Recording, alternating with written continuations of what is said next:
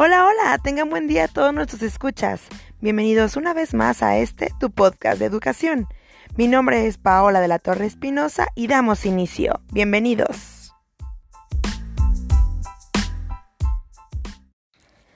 El tema de hoy será sobre la pedagogía autogestionaria y pedagogía no directiva, en las cuales hablaremos sobre sus características principales, cómo lograr este pensamiento, entre otras. Si a ti ¿Te interesa saber más del tema? Entonces no te despegues.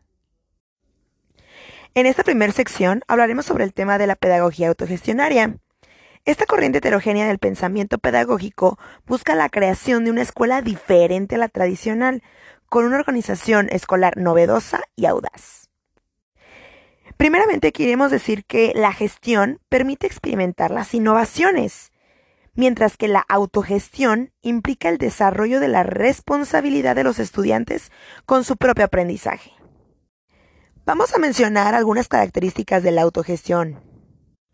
Aquí los alumnos son considerados como sujetos con responsabilidad de aprender y perfeccionarse, los cuales participan activamente en la gestión y las tareas escolares. Por otro lado, el profesor renuncia a ser poseedor del, conocimiento y es así como lo comparte con el grupo. Ahora el profesor ofrece sus conocimientos y ayuda para que el grupo logre sus objetivos.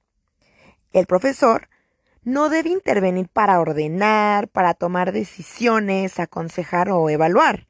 Su participación debe eh, consistir más en plantear preguntas, eh, suscitar problemas, estimular, mostrar soluciones y alternativas posibles. En otras palabras, busca la reflexión y el análisis. En esta pedagogía también el docente enriquece sus relaciones con el grupo, expresa sus sentimientos, también responde a las demandas de todo el grupo. En estas aulas se estimula la autonomía y la creatividad. Y bueno, recapitulando lo antes dicho, la autogestión es una alternativa de transformaciones que obliga a la escuela a redefinir su papel en la educación y su modo de funcionamiento. En este sentido, las concepciones y las prácticas autogestionarias han enriquecido bastante el pensamiento pedagógico. Bien, ahora vamos a tratar el siguiente segmento que es la pedagogía no directiva, la enseñanza centrada en el estudiante. Aquí se busca dejar de lado las pedagogías tradicionales, que ya las conocemos, Aquí, la no directividad en la enseñanza se expresa, por una parte, en el reconocimiento de la capacidad de autodeterminación del estudiante y por otra, en la concepción del profesor como facilitador del aprendizaje. Enseñar significa en la pedagogía no directiva el permitir que el estudiante aprenda, propiciar las condiciones para que exprese libremente sus necesidades en un clima afectivo favorable, de comprensión, aceptación y respeto. Aquí aprender es atribuirle significación a la experiencia que posibilita la satisfacción de las necesidades.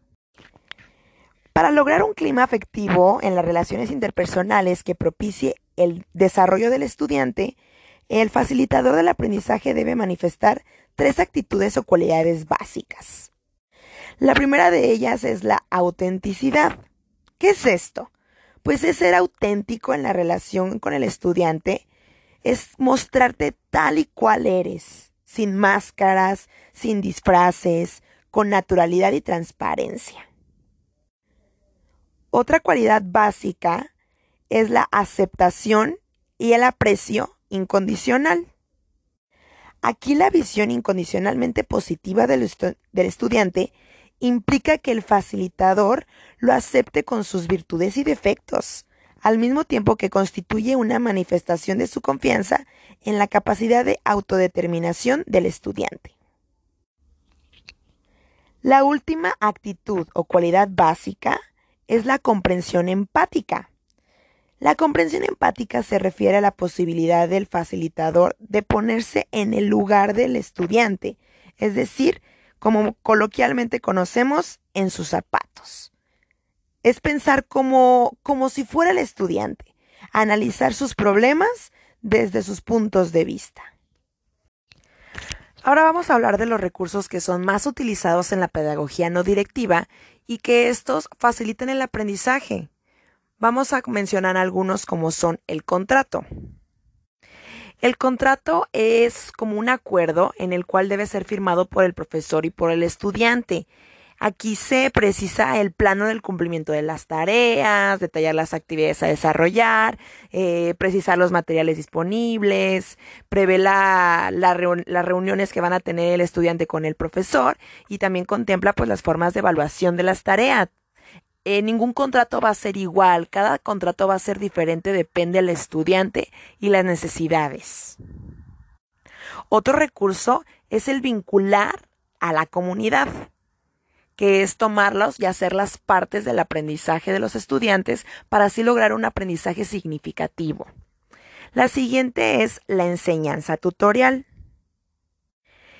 La enseñanza tutorial es muy sencilla. Implica el establecimiento entre pares, que es el tutor y alumno, en un proceso de enseñanza-aprendizaje.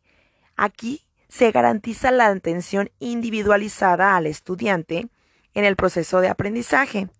En este sentido, pues el tutor va a facilitar el aprendizaje cuando crea las condiciones necesarias para que el estudiante pues exprese todas sus potencialidades y así promueva su desarrollo.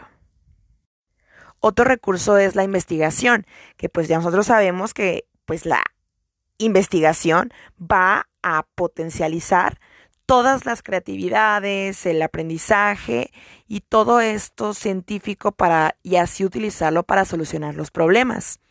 Otro también son los grupos de encuentro.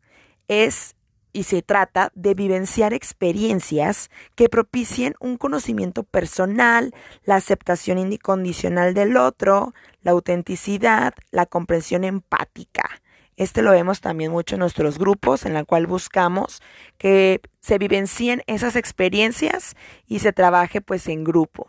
Otra cosa también es la autoevaluación, que también la conocemos, que es la posibilidad que el estudiante pues asuma el control de su propio aprendizaje y este es un recurso muy importante para el desarrollo de la responsabilidad individual.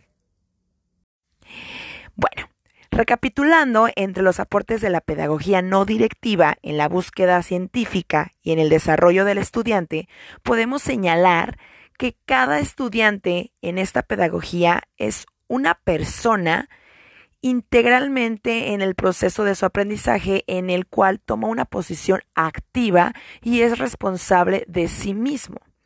Aquí también se reconoce la necesaria unidad de lo cognitivo y también de lo afectivo en el proceso de aprendizaje. También se busca el papel de autoconciencia y autovaloración del estudiante como recurso personal necesario para la autodirección del aprendizaje. Es muy importante también tomar conciencia desde que los estudiantes sepan lo que están haciendo, sean analíticos y reflexivos. Por otro lado, también el reconocer la autodeterminación del estudiante en el proceso de aprendizaje como expresión de un nivel superior de desarrollo de su personalidad. Y aquí también podemos destacar la importancia de la comunicación en el proceso de la enseñanza y el aprendizaje. Y bueno, también encontramos limitaciones. Eh, me gustaría señalar una, que dice que la enseñanza no directiva implica que la escuela y los profesores deben esperar a que cada estudiante encuentre pues, los conocimientos que necesita, en el tiempo que lo necesite y pues esto vemos que puede ser en cada estudiante pues va a ser diferente. Entonces podemos ver estudiantes que requieran de mucho tiempo o de verdad una atención muy muy muy individualizada y que pues pasen varios, varios tiempo para que pueda ser esto efectivo. Eh, independientemente de sus limitaciones, la pedagogía no directiva pues resulta de una alternativa que aporta elementos muy valiosos a la comprensión científica de las situaciones y condiciones de aprendizaje, y estas son muy importantes ya que posibilitan la formación de estudiantes responsables y creadores.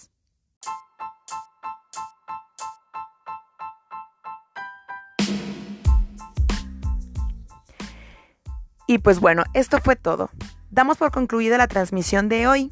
Como resumen podemos decir que cada una de estas pedagogías que estuvimos platicando busca dar un lugar nuevo al estudiante, siendo más activo, autogestivo. También vemos el papel del docente que es muy diferente, en el cual busca dejar de lado las pedagogías tradicionalistas y busca incluir nuevos modelos, los cuales vimos que van a dar muy buenos resultados y ojalá todos podamos llevar a la práctica. Pues muchas gracias por haberse conectado y estar con nosotros. Nos vemos en la próxima emisión. Nos vemos. Buenas noches.